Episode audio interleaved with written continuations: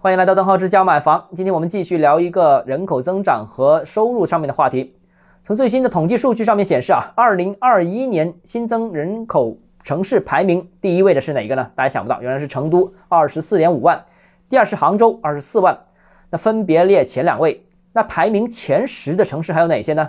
顺序上面看，有青岛、郑州、宁波啊、南京等等这些新一线城市。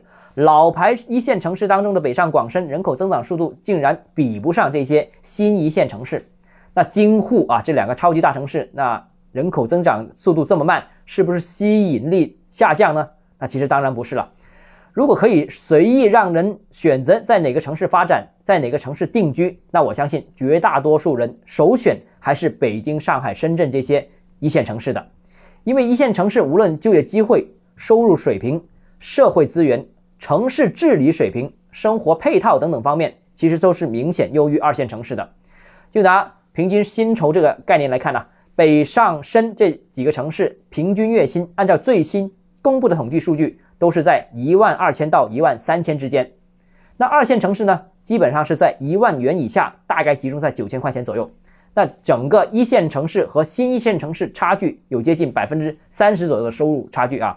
那所以大家肯定是愿意去一线城市的。那之所以不去一线城市，不是因为吸引力不足，而是几个一线城市的门槛太高了啊。